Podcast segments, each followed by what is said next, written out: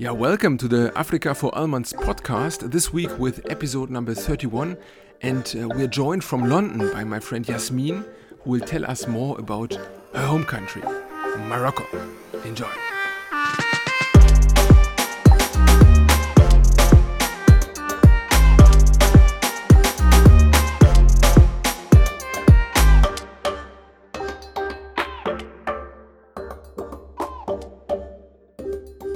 Welcome to uh, Africa for Almans. Uh, this week, joined from uh, London, yeah, by uh, Yasmin Chandit. I hope I pronounced that correctly. It was very correct. Yes, sir. Yes, very welcome to the show. Yeah, it's a it's a it's a very uh, nice coincidence we meet at this moment because I think um, we have uh, somewhat of a, yeah in Germany we would say jubileum or like a um, reunion after four years. Mm-hmm. Um, I remember very well our um, debating tournament in Moscow and yes. uh, it's it's a funny coincidence. Now things come back together. Yeah, it's uh, it's very nice. You you found the time at the place, and um, you you are now in the UK. Wow, that's that's that's very cool. Thank you, thank you. I mean, it's I'm I'm very happy to reconnect again. Obviously, it's been four years, as you said, and the circumstances in which we met were as well extraordinary. And I mean, absolutely, so absolutely. And Moscow is truly one uh, one hell of a place. I think uh, people don't give it enough credit. Yeah, it seems always this dark, darkish thing. I agree. But yeah, I, I love it. I personally am in love with the city. I love it.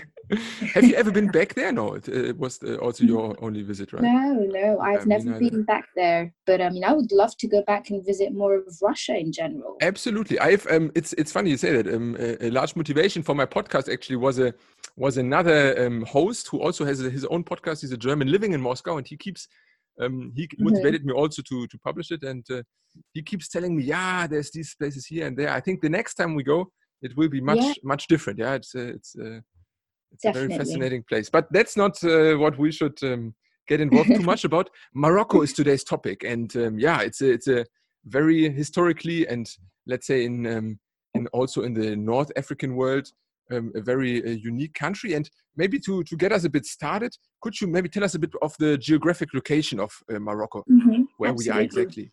So, uh, Morocco is a northern African country. Mm-hmm. Um, it's actually one of the highest peaks of Africa. Um, it borders, um, it's bordering the North Atlantic Ocean and the Mediterranean Sea between Algeria, um, and Mauritania at the bottom. Obviously, the Western Sahara is a problematic region. Yeah, we'll get into that. I think that is also yeah. something people always get confused um, with. I just want to say it's um, one of the only three nations, along with Spain and France, to have both the Atlantic and Mediterranean coastlines. True, true. Yeah, exactly. They have both. Yeah. yeah. Um, uh, it's a it has uh, around uh, three four million uh, citizens at the moment. It's okay. about seven 110,000 square kilometers with the Occidental Sahara. Um, and it's, uh, well, much of the landscape is actually mountainous with slope, slopes, sorry, that gradually um, transition into valleys and uh, more of a flatlands. Um, the Atlas Mountains, which are a very famous chain of mountains yeah. along the Maghreb region, they dominate the central part of the country um, and it separates the the desert from the more uh, fertile lands up north. Really. Yeah, that's very interesting. The more the more you go to the west, I mean, uh, Algeria also has some mountains, and then in Morocco, it's really, really like hilly in a in an extreme way, right? You wouldn't. Yes. You always think, ah, yes. Sahara, Sahara, but no, it's it's really really dominated by the mountains. Yeah, yeah. yeah. I mean, I, I personally think, and, and my, my perception might be biased just because of my love for the nation. I think we got very lucky with the landscape because yeah. we've got two coastal lines, we've got the Sahara Desert, you've got the mountains, and the more warmer um, inside city sort of um, to speak. So it's so, a very diverse, diverse. Yeah, uh, I think there is a wide array of landscapes to be enjoyed for whomever is interested. And and from which part of uh, Morocco are, uh, you, uh, do you originate? I well, I was born and I was raised in Rabat, which is the capital. Rabat, um, okay. Um, however, both of my parents, my mom is from Essaouira, which is more towards the south. Okay. Um, and my dad um, is more from the Atlas Mountains region.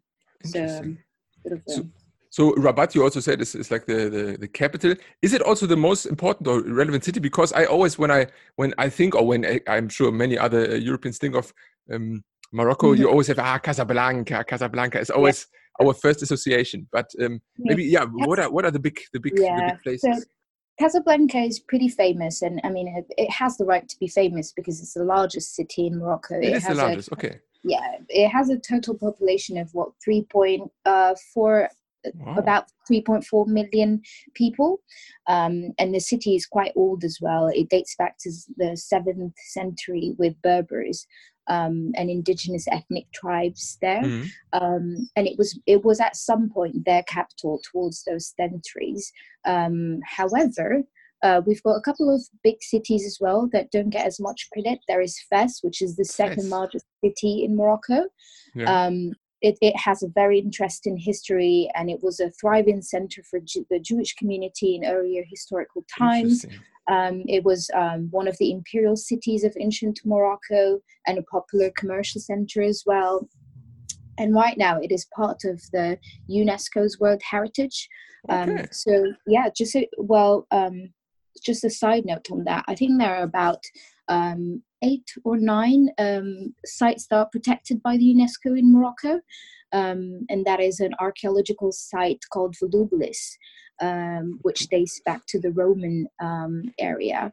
There is the city of Meknes, um, there is Essaouira, where I am originated yeah. from. There is Fez, which we're talking about at the moment, which is the second um, largest city. Yeah. Then there is Tangier, which is the third Tangier. largest city in Morocco, and that's up in the north. Tangier is more closer to Spain.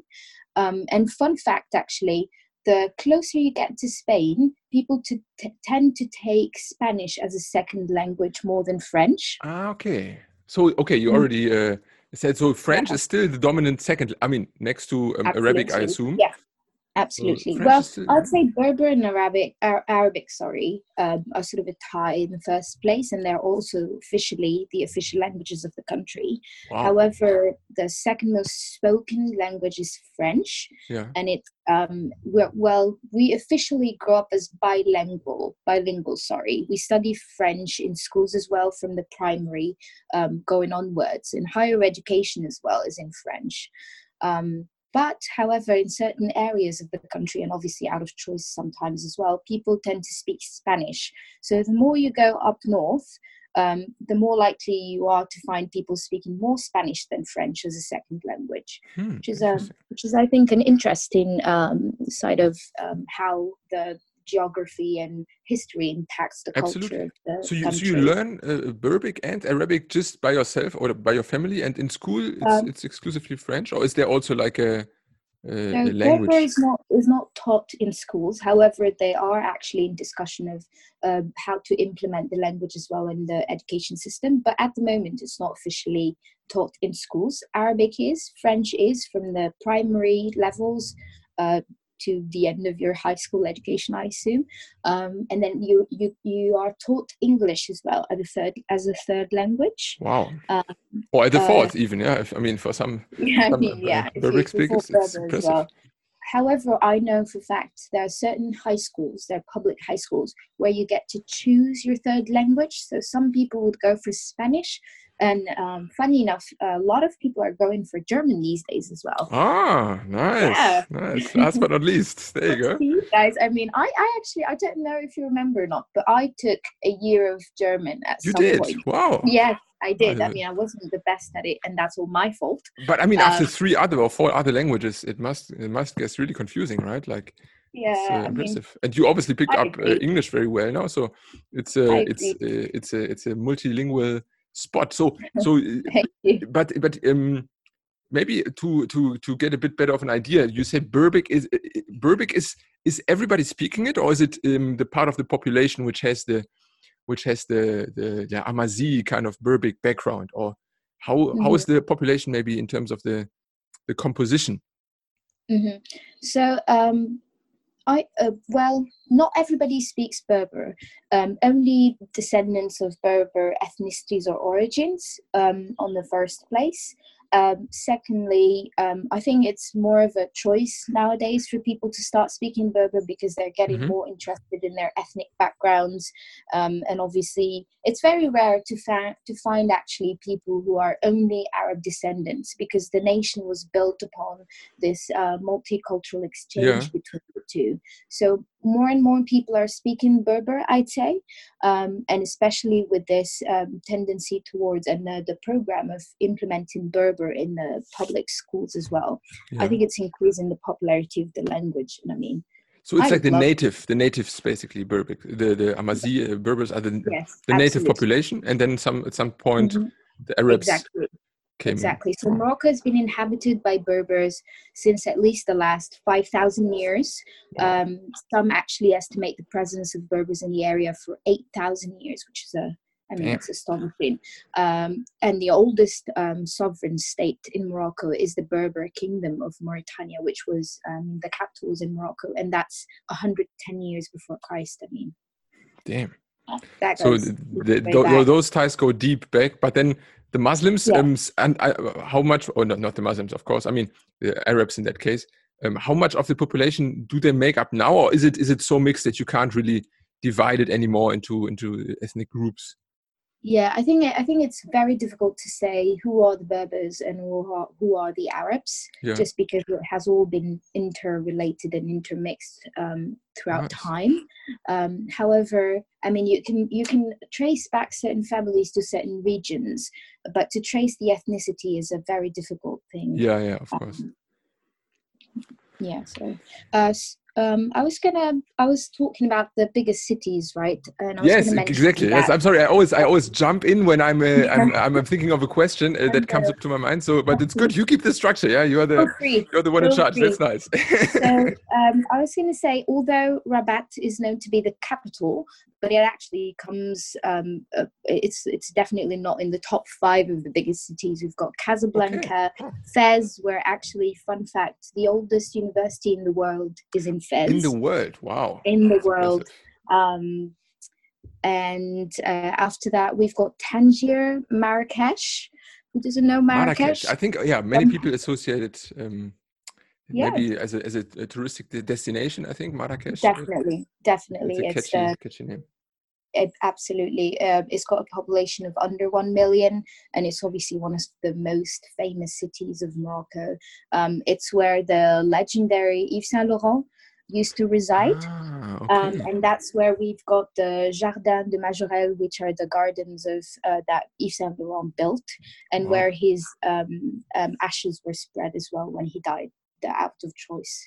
Um, and then we've got Salé, which is um, a city that is um, it's the fifth largest city in Morocco by population.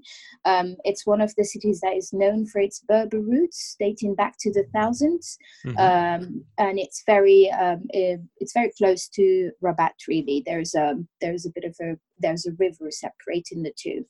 And then after that, we've got the city of Meknes, uh, which is one of Morocco's four imperial cities. Imperial and cities. then okay. last place is Rabat, which is the capital of Morocco. It's yeah. also the seventh largest city of the country, and its population is around 580,000. Um, it's also UNESCO World Heritage Site. Um, a couple of cities are actually protected by the UNESCO uh, due to the historic value and the monuments as well. But that's that's so, quite a random pick then, right? For for for political capital, or was it by purpose to maybe decentralize? the power from uh, from uh, the big cities or i mean it's in, rather unintuitive to have uh, the smallest yes. out of those seven um, to, to be the capital I believe there are a couple of reasons behind the choice of Rabat as the capital. Um, first of all, ch- change of dynasties, change of reign as yeah. well. Take different centers as the as the capital, um, and also um, the reason why Casablanca is one of the biggest cities is also to due to the fact that it's um, a commercial hub. Mm. Lots of good companies are there. Lots of um, industrial big um, entities are there as well. Whether, whereas Rabat is regarded as the political um, capital, um, so it sort of incorporates all the all the all the departments. The parliament, the parliament is there. The residency of the king is there. So it's um, there is a sort of a logic behind separating the two words as well. Ah, okay. The, yeah, I mean, of course, we speak about the Kingdom of Morocco. I I forgot. So it's also the to, home to both, not only the the let's say political um, yes yeah uh, hierarchies but also to the to the kingdom house okay it's uh, yes absolutely absolutely uh, one of the last kingdoms yeah in africa i think um, yeah, the moroccan one it's actually the second the second oldest dynasty in the world in the, the world. Okay. After wow. after Japan's Windsor? imperial family. Ah, the Japanese. Okay. Yes. Even older than the Brits. Nice. Yeah, nice. I know, right? I was very go. much surprised. um, And- it's very, it's very interesting also to understand that um, the political framework in Morocco um, is placed in a in a dynamic of parliamentary constitutional monarchy. Um, Yeah. whereby the prime minister of Morocco is the head of is the head of government, sorry, um, and of a multi-party system. There is an executive power that is exercised by the government, and there is a legislative power which is vested Yeah. in both the government and the two chambers of parliament. Um, and I just want to point out that um, we've got a lot of changes that have happened um, as a referendum after the Arab Spring movement, where the power was given more towards the parliament than the than well than the, than other parties of the of the political framework. Interesting. So, but it's, I mean, the king, I, I didn't hear him in your small overview. He's still, he's not really present or powerful in the political landscape anymore. So he's Um, more no, he's, he's very representative. much he's very much uh, present. It's also inter- it's also important to note that in Morocco, the king is not only a political figure but also Hmm. a religious figure because he's also um, a descendant of the Muslim prophet Muhammad. Um, Ah, so he's also um, named Prince of the Muslims. So it's a it's a double it's a double role. It's a religious and a political role as well. ah, Um, so the constitution grants the king extensive power. He's both the secular political leader and the commander of the faith. yeah. Um, however, there is also um, much power given to the government, to the government and the parliament, uh, due to the referendum, to empower people more and to obviously um, sustain and reinforce democracy in the country. But but in general, I mean, you, you said it yourself now. The Arab Springs impact. It um, at least to to uh, my understanding, it wasn't um, that much hit by the movement. I mean, not to an extent where people uh, Mhm. see uh, c- countries like Tunisia or Libya or even Syria Mhm, mhm. be involved. Yes. It it still happened there, but it was to a smaller extent, right? Yes, absolutely. We've had manifestations. We've had people go on strike and demands raising, um, raised. Sorry. However, um, I think the difference was the approach of the political entities towards Mhm. those demands. Uh, we we thankfully had a more of a listening ear, so um, lots Nice. of uh, lots of the demands were taken into consideration. Hence the referendum, which actually changed lots of the legislation in Morocco in terms of. for example, power um, the, the king has given more power to the parliament and more power to the people to decide for themselves. But lots of changes have been happening in terms of human rights or in terms of um, women rights, in terms of equality and um, job opportunities. So it, it, it's safe to say that the country is in movement. It's it's in change. Smart It's smart move. Yeah, it was uh, It's a quick enough to listen. Yeah, that's probably probably what the others could have uh, also avoided Yeah. the, the collapse with. Yeah, it's uh, interesting. But but I mean, now we jump back five years, but maybe uh, if we oh no seven years by now I think. Uh, if we if we uh, go through the history, maybe let's start from scratch. You also mentioned some of the um, historic um, citizens as the Berbers uh, eight thousand years ago. But um, Mhm. w- was there also some some other let's say um, historical population or that uh, some other ethnicities that used to live in Morocco, or has it more or less been always uh, dominated by these uh, Amazigh uh, Berbic tribes? I mean, um, I think it was always dominated by the Amazigh tribes. However, under different dynasties and under different empires, the landscape or the demographics have changed as well. Under Mm. the Romans, um, it was a different it was a different um, fabric of the society. Ah, the Romans were Um, there, okay. So, but but then only, I mean, not to the to the full um, size of Morocco, right? Probably just around the Mhm. Mediterranean. Yes, or- absolutely. I mean, the the maps of the world have changed so many times. Yes. and with it borders have changed as well so under the romans it was a different empire with different borders then there was the kingdom of mauritania as well um, where the borders were a bit cut off towards the end as well at the bottom of the map sorry as Yeah. well um, and the different dynasties and with the influence of the arabs as well and then we've had um, french protectorate and then we've had spanish colonialism as well um, and then um, the aftermath of those as well um, have left borders sort of uncertain and then has shaped the demographics as well. um, but it, it, it, has been and it has always been um, majoritively populated by the Berbers. Interesting. I mean, you say also French protectorate. It seems to be that they left a very uh, large impact, then, right? If, if French is if France is still no, if French is still seen as such a um, yeah, major language, then that time was probably the longest, or by my uh, naive intuition, or how how mm-hmm. to which extent was it um, uh, dominated by the French? So um, the French, obviously, imperialism le- always leaves um, a major print um, footprint on any land it touches, really. Yes. Um, and Morocco definitely isn't the exception. Um, we've had French protectorate, um, which uh, which obviously left um, left an impact on the country. We speak French majoritively as well. Uh, we, um, it, I mean, France has constructed has has um, sorry um, contributed to the construction of lots of um, lots of um, how do you say that? Uh, lots of uh, infrastructure and transportation mm-hmm. in Morocco. Mm-hmm. Um, it had the the country um, was the first to implement the railways in Morocco. Yeah, I, I heard about that. It's it's very um, uh, well uh, accessible by train, right? Like you can really go. Yes, absolutely. Today, today Morocco is one of the most developed systems um, of infrastructure in Africa because of that French colonialism as well. Um, well I mean, you uh, still had to maintain it, right? I mean, it's not God given that that uh, persists. I see it from countries like the uh, Congo. So yeah, we've recently launched the high-speed train, uh, which now does, uh, which now interrelates Tangier to Rabat in about an hour, uh, whereas it used to take uh, about five hours driving, which I think is yeah, especially with the mountains. That must be very complicated, right, to have direct yes, access. I mean, and uh, the network of the railway um, has spread a lot as well. So we're pretty much well interconnected in terms of transportation and Very infrastructure. Important but has that that has obviously been prompted by um, French protectorate as well. It's very important to give credit when credit is due.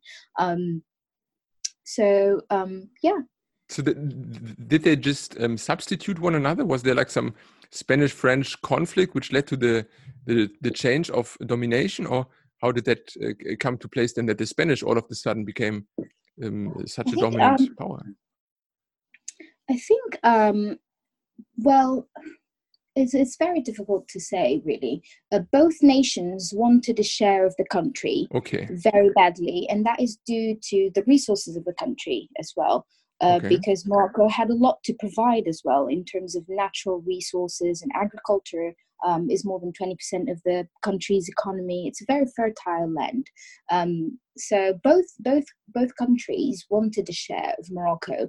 Um, at some point, they had a conflict, but then they also ended up sharing different parts of the country as well. Um, so Spain, for example, was the one um, that was responsible for the sub-Sahara region. Yeah. Um, and took most of the northern part of the country, whereas France was a more lots of in the in the middle and the towards the you know the along the lines of the mountains really yeah uh, and that that is also then those areas which are still until now more french dominated and the other ones still a bit more spanish speaking I yes assume. absolutely yeah. um, back to back to the point i've said earlier the more you go towards the north the more people tend to speak spanish mm. more french um, spanish substitutes the french really. Um, so and they also I, I, saw it on the map. I mean the spanish they still have like a dozen of places. They still conquered yes. on there right? Yes. That's crazy. Melilla are still occupied by uh, spain. Um, um, it is what it is at the moment. Um, the morocco still has uh, there is still a conflict in certain places um, that is yet to be solved. But yes, at some point, it's it's it's not like islands or anything. It's like a it's completely part of the land, just cut off at the coast, right? It's it's like yes, yes. Just let me take this and uh, protect it, and this and this. Yeah, that, it's crazy. That map is funny sometimes. um, yeah, yeah. There's there are still a couple of areas that are still um, under Spanish uh, governance, uh, but are still much uh, part of the country really yeah um, i mean it must be interesting and especially in our times where like the all the discussion is going about the defense of europe and you know they try mm -hmm. to mm-hmm. save themselves from african migration yes. and and those yes. are the actual borderlines then within the Moroccan yes. country, right? It's really absurd. Absolutely, absolutely. Which is one of the reasons why the country, the country's cooperation with Europe um, has always been known to be a really outstanding because yeah. we share that close of the borders. I mean, you can go to Spain in 30 minutes from Morocco, which is astonishing. When, when yeah. I always, when I say this to my friend, it's always it always amazes them how Definitely. close we are to Europe. So we because we share those borders and we're also known to be the door to Africa. Um, so there's lots of um, migration to, to, to Europe through the country. Uh, which is the reason why we maintain really good uh, political relations with mainly Spain and France. Hmm. Uh, I guess yeah, it's also um, the, the location, right? I mean, you, you yes. all ships that will have to go to Africa, uh, sorry, to uh, America, I think the, mm-hmm. the main passage is above Morocco, right? So Absolutely. everyone who wants to yes. get to Africa needs to at some point uh, yes. land first in Casablanca. Also. Um, yes, absolutely. Or um, transcend through the, the Sahara region, uh, which used to be actually the gold trade uh, route.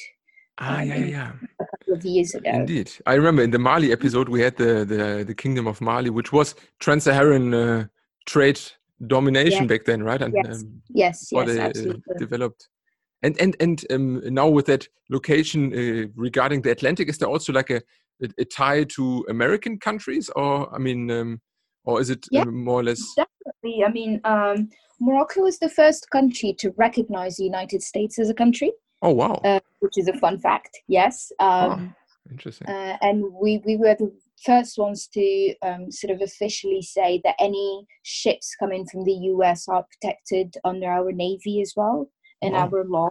So um, yeah, we do have really strong ties with powerful friends.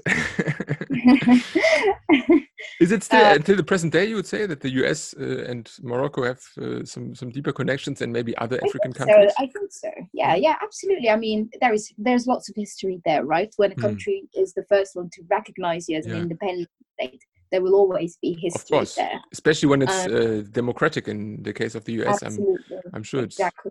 So I think yeah. I think we still have um, we still have good relations uh, with the US and with many different countries. We have actually fantastic relations with the yeah. with the, with the Middle East and the US at the same time. However, huh. we do have certain standpoints, and that doesn't impact our diplomacy. Um, to be honest. Interesting. I mean, now speaking of the the U.S. independency, um, when was then the official independence of Morocco? Um, it was in late 1955 when um, Mohammed V, which is the grandfather of the ruling king, successfully yeah. negotiated uh, the re- the resolution of Moroccan independence. So he was um, always in charge. Technically, this family was always. Yes, and um, that's I think that's the that's the whole concept of the protectorate. Really, um, you're not a you're not a colony. Uh, however, you are under the responsibility of that um, of that other country. Uh, you do follow their rules, and they sort of set the the political, economic, or social mm. framework.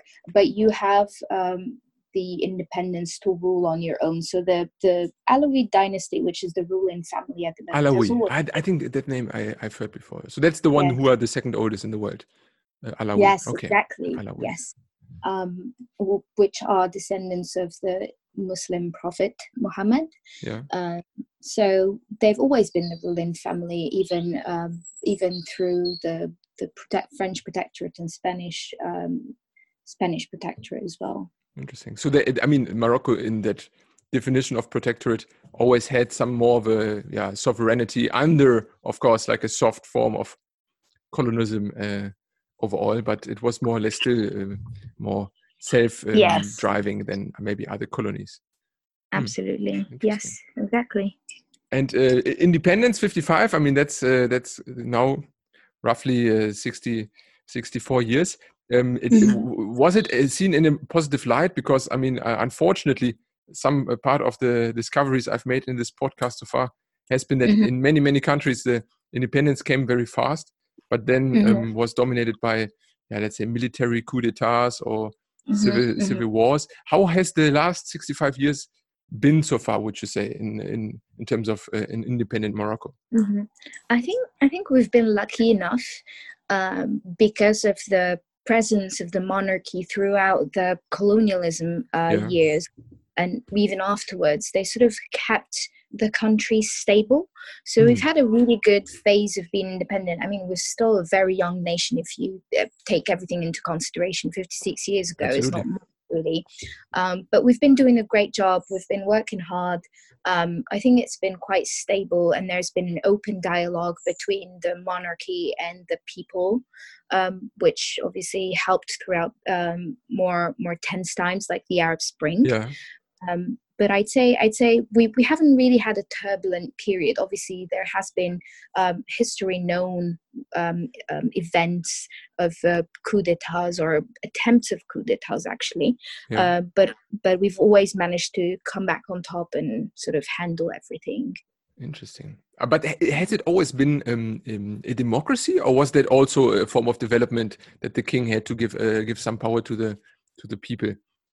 Oh yeah, I mean, um, it, well, since the state has put together its uh, legislation, it has always proclaimed to be a democracy. Mm. Uh, but obviously, with time, um, freedoms and rights uh, change uh, as it does throughout the world. I mean, we've seen incredible and amazing changes in terms of human rights and women rights and equality and gender equality and discrimination. So we've been trying. Obviously, we the speed um, might not be uh, as fast as other countries, uh, but it's very important to take into considerations that these are um, very complex people. This is a very complex ethnicities with a very strong impact yeah. of the Arab, um, and we have to sort of find a balance between religion and ethnicity and and tradition and history as well. Um, so, um, I mean, I personally hope we go faster. Just a bit, a bit of a nudge would help sometimes. Yeah. Uh, but yeah, democracy has evolved a lot, um, and one of the one of the impacts of it, or one of the ways we can see it, is those changes to the referendum, to the legislation we've seen lately. Absolutely, and um, also maybe uh, one last question about the the young uh, Moroccan uh, country, um, because I, I, see it in Algeria, or I mean, to some extent, you could say it for maybe also Egypt or, or Libya. Was there also some tendencies of a more socialist leaning um, time, or has it always been more or less, uh, yeah, uh, pro-Western in terms of the Cold War? Uh, was it more or less always um, on the same, let's say, global political side, or um, mm-hmm. how how did it come along the last fifty years? Because they were in war um, with Algeria, right? I mean, I I, I um, remember Algeria was back then, for example, with Ben Bella and uh, uh, uh-huh. They were more or less um, anti-Western leaning, right? So yes, was, yes, definitely. I, I, we've um, we've never been actually in war with Algeria. I don't. No? Okay. No, no, it has never been a oh, war. Problems. Really. Sorry, but, problems. But the borders, right? the borders exactly. have been closed. That was it then. That was it. Yes. so conflict. the borders have been closed at some point because of the tensions that were going on. Uh, the borders have been closed, and obviously the, the Sahara question um, has always uh, taken a, a, central place in the stage as well in those relations. But we've recently, um, the king has actually two years ago, two or three years ago, in a in a formal speech, um, he has openly opened the dialogue with Algeria to sort of uh, resolve uh, the problem with okay uh, because algeria is on the other side in that in that conflict so yeah, to say okay hmm. we share we share borders with algeria and mauritania at the bottom so algeria hmm. is actually our only neighboring country hmm. um, from the from the right hand side really i mean um, um, that's a very uh, just let me maybe uh, introduce that topic it's very interesting uh, sahara mm-hmm. and i also need to be careful because my podcast yeah. is called for all of your friends or um, other uh, Moroccans listening to the to the podcast. It's called 55 countries, 55 weeks, uh-huh. 55 episodes. It's not because I'm a big uh, believer in the in the Polisario movement. I'm I didn't choose yes. this title out of the determination. it's more catchy than 54. Let's be honest. So I was okay. always I was always very curious because in in my um, I I'm I was a big geography nerd as a young kid, and in my in my mm-hmm. at, uh, um, mm-hmm. atlas, so to say, the books mm-hmm. um, mm-hmm. with the maps always had this white spot in this Sahara. Yes. Um, I could never find any information on that spot. I was always like very, it, it, grinded my mm-hmm. gears, so to say. So I'm very happy now we can finally uh, talk a bit about mm-hmm. uh, what is going on south of Morocco there. Yes, so um, just to put things in perspective, um, in ni- since 1975, when Spain withdrew from its uh, century-long colonial domination of the region, which was then called the Spanish Sahara, actually. Okay. Um, the Western Okay. Sahara has been an area of conflict between Morocco and the Algerian-backed Polisario Front. So we've Mhm. never actually had problems with Algeria. We've had we've had we've obviously experienced issues with Algeria backing the Polisario Front because we claim the right to that region, and that's I mean that's logical. That's understandable to sort of have that tension. Um, but in 1991, a ceasefire was declared by the UN. Uh, we've had a UN peacekeeping mission uh, there since then, and the United Nations um, in Western Sahara Committee uh, was always present in there to sort of monitor the tensions. So we've never actually had a war, sort of speaking, like an armed face-to-face confrontation. We've had moments uh, where certain uh, parts of the conflict um, have sparked sort of a bit of a higher tension.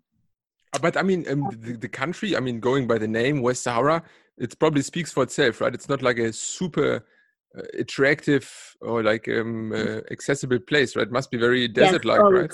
Oh yeah, it's a, uh, the Western Sahara. I think uh, is the third largest desert in the world, and it's it's. I mean, it's tough there, really. I mean, I've, I've only seen parts of it. I've never uh, been brave enough to go um, further because uh, the the weather conditions are. I mean, it's tough. Yeah, it It's must be. very hot. It's very dry, and no um, mountains, unless probably, right? Or- no, or- absolutely not. Um, unless you count desert dunes as mountains, uh, because they're very tall. I mean, it's it's very tough there. Uh, but um, uh, there is a when a country feels like it has a claim to the to the part to that part, it doesn't really matter in terms of um, weather circumstances, but it's that feeling of um, being whole again. Yeah. If that makes Yeah, sense, yeah, and and that's actually the the question of the Sahara is very popular in the country in morocco like people feel very very um, very strongly about it it's like a, a part of them that feels like has been taken away um, but i mean um, we've the country has always proceeded um, in a very uh, diplomatic way we've never encouraged war or tension we've always um, in an effort to break the political impasse we've addressed humanitarian the humanitarian hmm. crisis uh, by uh, always um, uh, taking our um, strength or our um, instructions from the UN mainly. Uh, so we've always we've always tried to open the dialogue and find a more peaceful solution. But I mean, uh, we- yeah, so we sorry. came Yeah. In uh, sorry, No, no, uh, go ahead. so, uh, in 2007, I believe, we came up with an autonomy plan uh, Okay. for the territory under which uh, the the the Sahara region would have independent uh, sort of rule, but under the Moroccan sovereignty. And we've been investing a lot in there um, in the region, to be honest. Um, so like a protectorate. Mean, no, I'm kidding. not really. We wouldn't be protecting them because we've also uh, we've also had a vote there um, for the people to vote what they would want for their future to be, and that's what we didn't- that's that's actually what we didn't have with the protectorate um, system. We've never been asked what we want. No, no, of to be. course. I mean, I was just uh. Yes. Um, so so yeah, I mean, uh, we we've came up with an autonomy plan that they approved, that the UN approved, uh, that uh, we are very open to uh, talk about. We've invested lots of money in terms of uh, social programs and economic programs as well. I think, it, I mean, it's I don't really know the figures, but it's astronomical. Um, it's a it's said to it's said to be um, around the billions of dollars which is i mean Wow. it's, it's very considerable considering um, the economy of the country in itself. Um, so yeah i mean I, I hope we come to a very peaceful um, solution. And and as we've always stated and as we've recently stated as well um, we are very open to dialogue. And funny enough um, lately there was a petition by um, uh, by intellectuals, by Algerian intellectuals, uh, who wanted to open the borders with Morocco, and that is amidst, you know, we've had the Africa Cup lately, right? Yeah, yeah, yeah. Um, and and um, when Algeria won, because obviously we share lots of history. We're the same population. We say we're the same ethnicity. We've had the same Yes. sort of history. We've both been occupied by France. Um, we Both, both, have Amazigh uh, ethnicities Yes, as well. so- yeah, um, when when when Algeria won, there were Moroccans with Algerian and Moroccan flags who went uh, to the Algerian borders to sort of support Algeria, and we've always felt like Wow. brothers and sisters in terms of uh, the people in themselves. Um, so. As a counterpart, Algerian intellectuals uh, are signing this petition to open the borders with Morocco, which I think is a huge step in diplomacy yes. um, towards open, open, um, open conversation. Really, But that, then, then you would say, out of this good relationship, the only still small piece of doubt comes from this dispute in the in the Western Sahara, right? Because I'm, I'm just from my understanding, I thought Yes. at least that uh, that Algeria until now um, is like the the safe haven for all of the Polisario. I mean, those are the independent fighters Mhm. against Morocco. That So, they still have um, protection in Algeria, right? Yes, so Polisario is a front that is backed by Algeria, uh, but Algeria in itself has no claim to the Western Sahara, um, not officially Yeah, at least. okay. They just Um, support. uh, They like, support the the Polisario, and from my understanding, Polisario is a is a how how would I describe it? It's a it's a people who assembled from the Western Sahara and decided they wanted Hmm. autonomy as a as a state um, in itself. and may, uh, maybe one one question just to get. Yeah, sorry. Go ahead. Um, it's just to say, um, I think it's one of the impacts of um, Spain leaving the region without defining Thank you. border. I was just going to ask you, what did Spain do when they left? I mean, they were in head of the party. If you leave the party, somebody's in charge, right?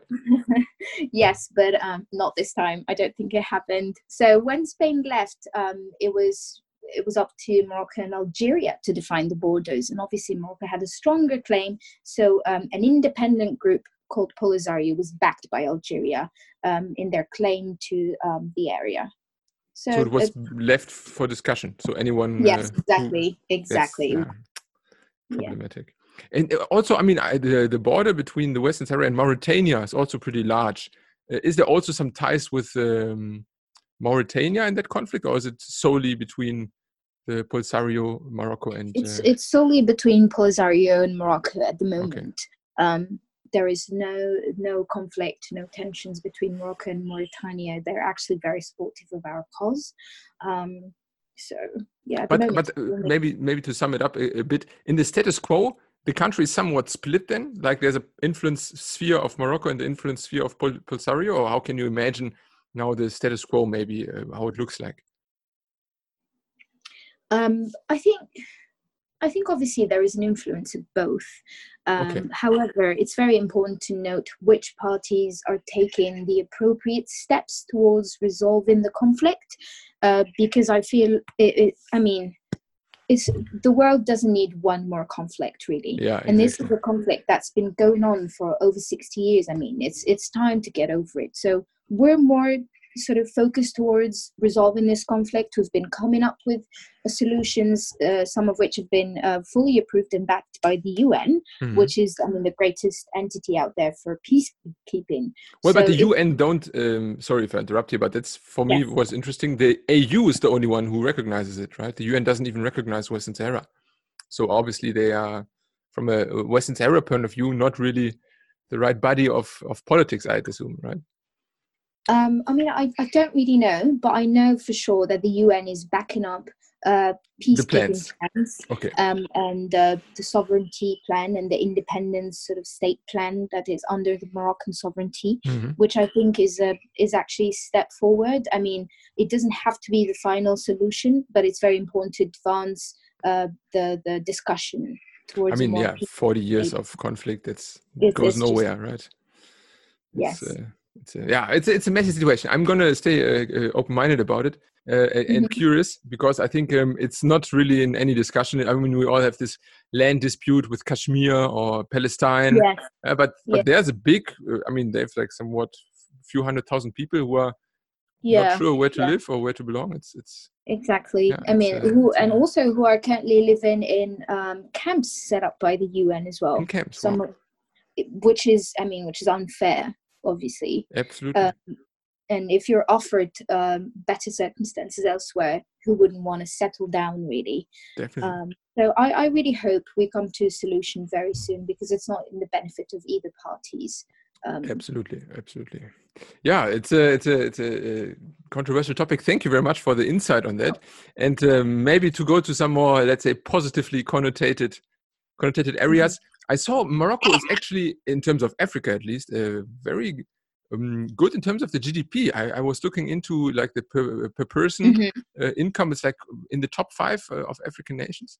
So uh, mm-hmm. uh, economically, it has been going well these uh, years since independence. I'd assume, right? Yes, it's, yes, uh, absolutely. Um, economically, we've been um, doing great. We're very happy about it. We've had a total of experts that is more than 23 million in thousands of US dollars. Okay which is astronomical. Um, I think for yeah. for a country yeah, yeah. that uh, struggled um, with with climate change and political tensions and obviously uh, all those regimes that have shaped the fabric of the society. Uh, so it's it's it's looking quite positive at the moment uh, with agriculture being um, our main sector. In, agriculture is the main sector. Okay, it, I mean it uh, makes sense, right? With such a diverse yes. Uh, geography yes, of um, farming. And obviously, tourism is taking uh, more of a more of an important place as we go on and as we develop the country. Yeah. Because this saying uh, that Morocco is an open, um, it's an open. Uh, how would you say it? it's an it's an open space that is in construction really so we still consider ourselves as in construction we're still yes. working building this um, country that would uh, take advantage of its uh, of its landscape and its agriculture and promote tourism. We've been trying to promote tourism a lot more lately, and we've also it, it helps sometimes um, the political stability. Exactly right. It's peaceful. I mean, that's very attractive for for many people. I'm a, sure to visit it's a selling point for most people to come and see Morocco, which is also a door to Africa and Europe. Uh, we've been marked as uh, the safe, one of the safest countries in um, Africa. So we are green and good to go yeah. by the UN, uh, which is a, I think it's a happy news considering the political tensions that are going on at the moment in the region.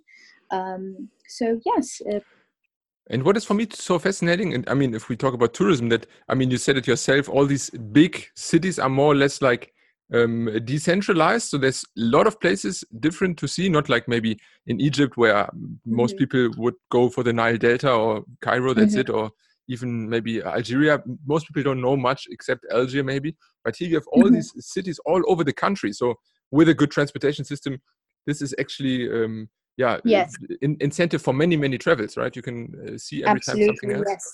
That's definitely um, we're it's, it's actually a policy of the government to decentralize the different regions of the country mm-hmm. uh, sort of uh, give give each its um, rightful right and credit um, and promote each region and work on each region separately to sort mm-hmm. of build the country all together and uh, discriminate or separate certain areas. Like even the Western Sahara, where the conflict is at the moment, yeah. is not a forgotten region of the country.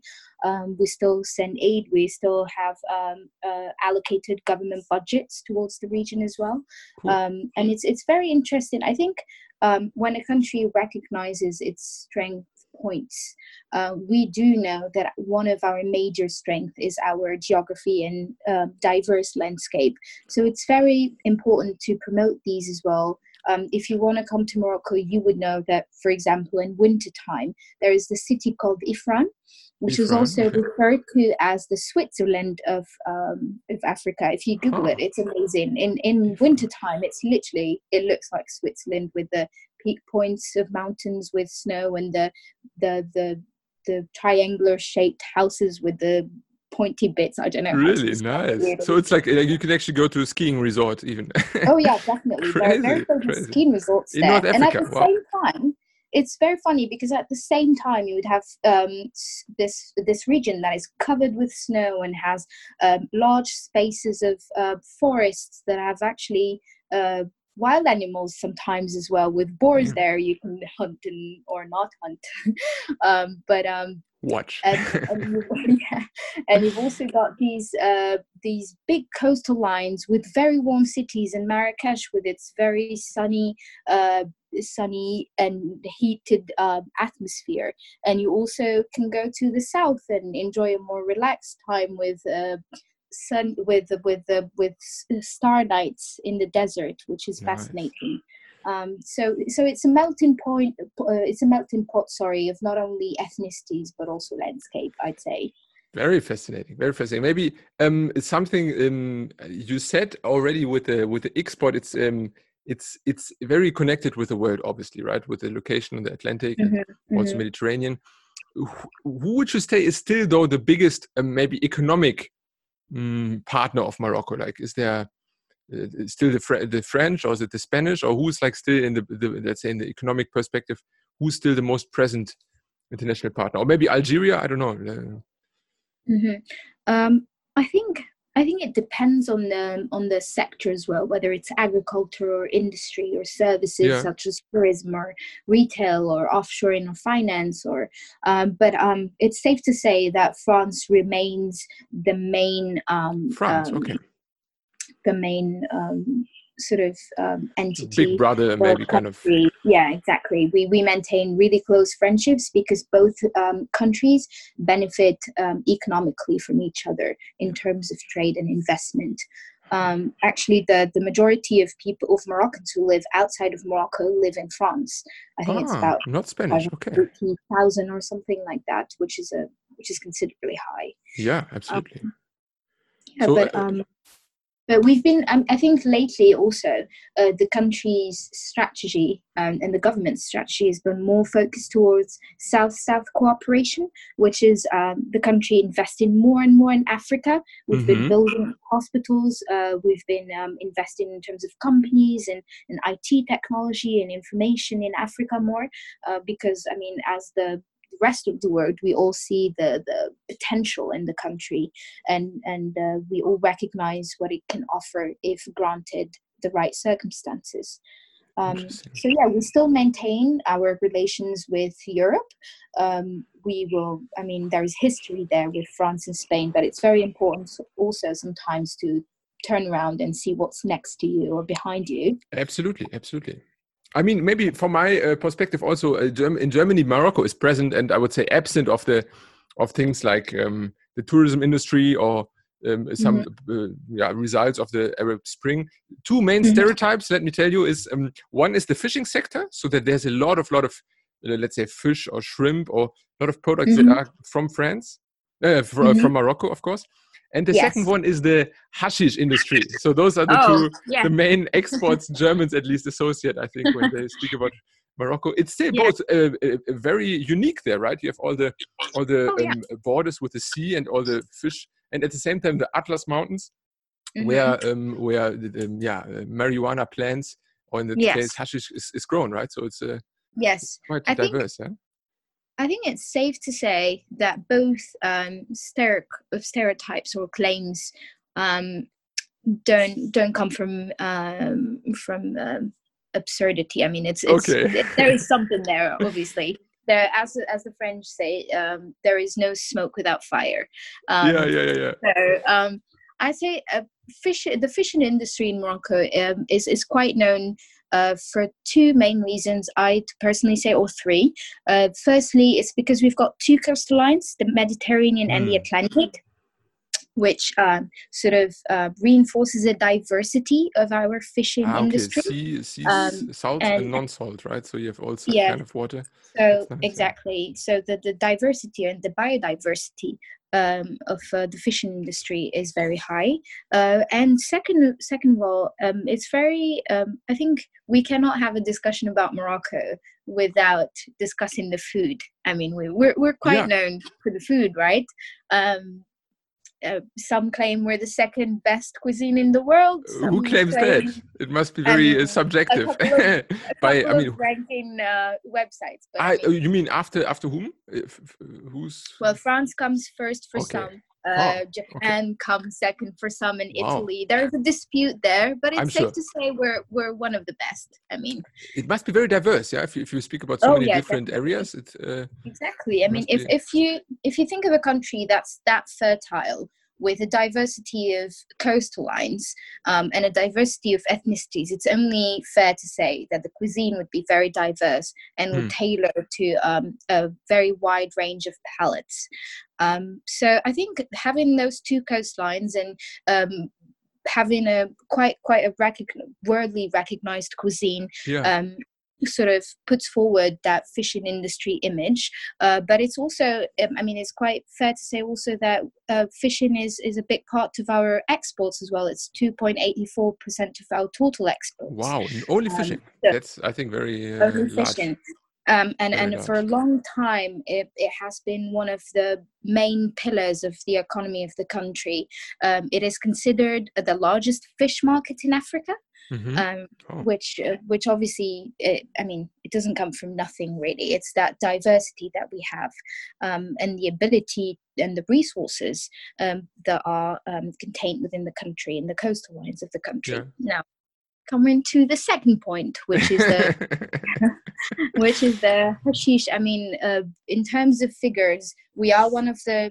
three top exporters of the plant i think it's 70% uh, is provide. I think there was there was a figure of seventy percent. I think it was of all European. I, I think of all European. Um, yes, exactly. Of all, yes, exactly. Um, And, and then again, it comes back to the land being fertile and the the the seventy percent that is exported to Europe, it's safe to it's, it's important to note as well that it's legally um, um, produced. Yeah. Produced.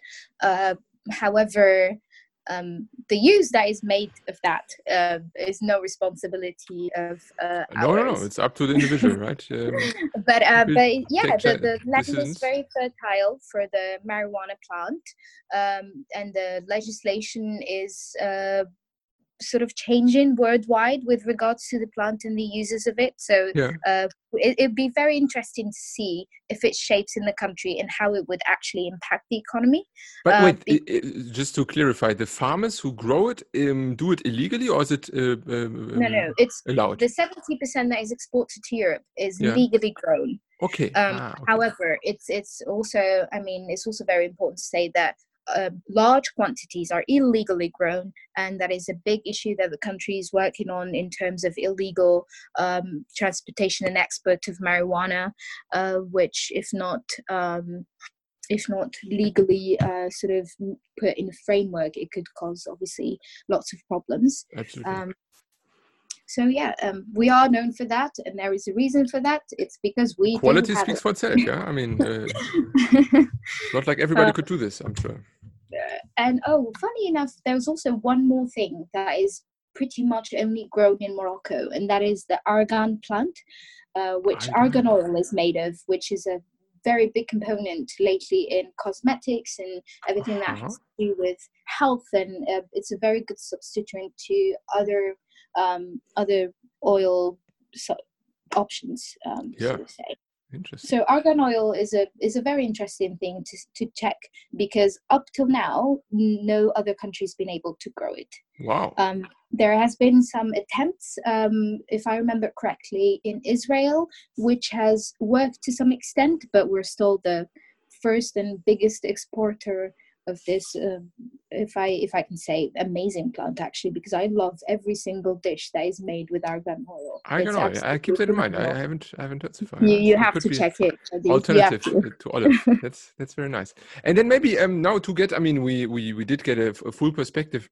from um, the country of morocco but maybe then also now i mean uh, i always find it interesting to speak to a person that has moved out of the country for a longer time now. I mean in your case even i think three years so, mm-hmm. um, how did maybe also your perception living in UK, where I assume there's not too much of a Moroccan, um, let's say, um, mm-hmm. um, uh, yeah, uh, uh, community also expats. Yes, yes exactly. Um, I, I, was missing the the right word.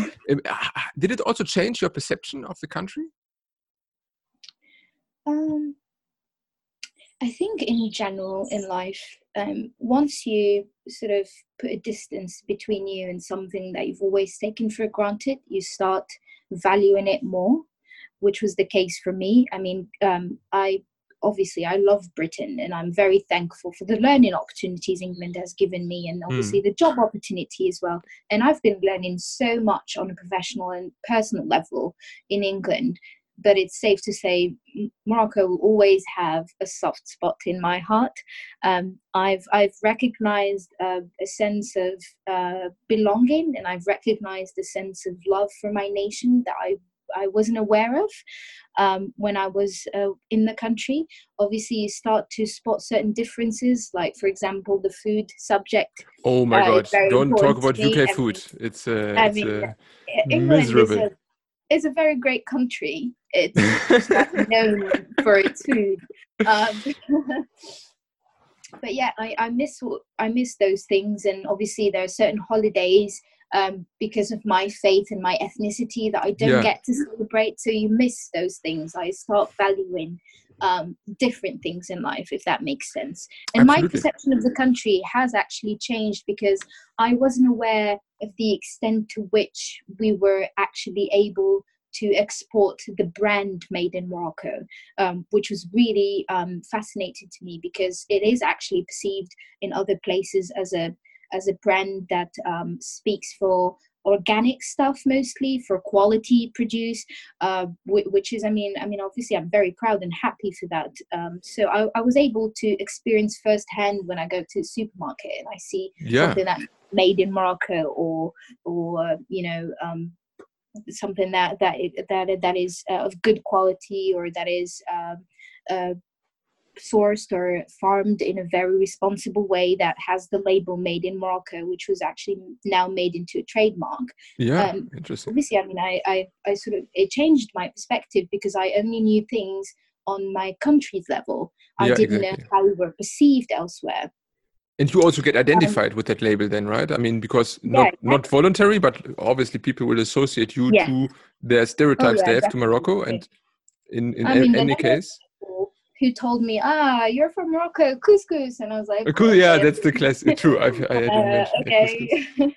Basic one. Um, but obviously, yeah, it's it's kind of nice to be associated with certain nice things. Now comes the part where there are actually certain people who don't associate you with the best of what your country has yeah. to provide, yeah. because of certain exceptions and certain events that have happened that are obviously um, we're all saddened by them, but it doesn't speak for a nation, and it's very important to make uh, the separation between the two. But I mean, good um, or bad, I mean, uh, of course, in best case, there would be no Islamophobic person and so on. But at least I think um, any um, um, exposure to that makes you think more, or maybe makes you associate yourself more, or think about more what you as a person mm -hmm. from that mm-hmm. country symbolize or which yes let's say yeah, in, a, in, a, good way ambassador exactly. effect you have on others exactly right? and and that's a that's a weight i always feel on my shoulders in my day-to-day life because i work with so many people from different nationalities and backgrounds yeah. i always have the feeling like i love this country that i come from so much that I feel the obligation to be the best representative um, in day to day behavior, in the way I carry myself, or the way I interact with people. It's everyone's responsibility to be the best um, ambassador they can be, really. Yeah, that's um, that's a very positive so, message. Yeah. That's that's that's what I've learned about Absolutely. me and my relationship with the country. It helps. I'm, I'm telling everyone. I mean, uh, for for your case especially. I mean, there's so many nice aspects to to think about. But it doesn't matter which country you're from. I think once you are yeah. not inside of the god-given uh, um, environment anymore yes, um, then you'll naturally become more uh, absolutely uh, exposed yeah, oh and uh, freddie i just want to point out one more thing is um, when you meet other people who come from africa as well in a different um, country. Like when I, especially when I meet Algerians, for example, mm. whom are we are known to have a conflict with, yes. for example, it's very interesting how these people feel like they're part of the same family and every single political social um, conflict or problem is immediately being ignored and you feel like you oh you've actually met someone from your family elsewhere.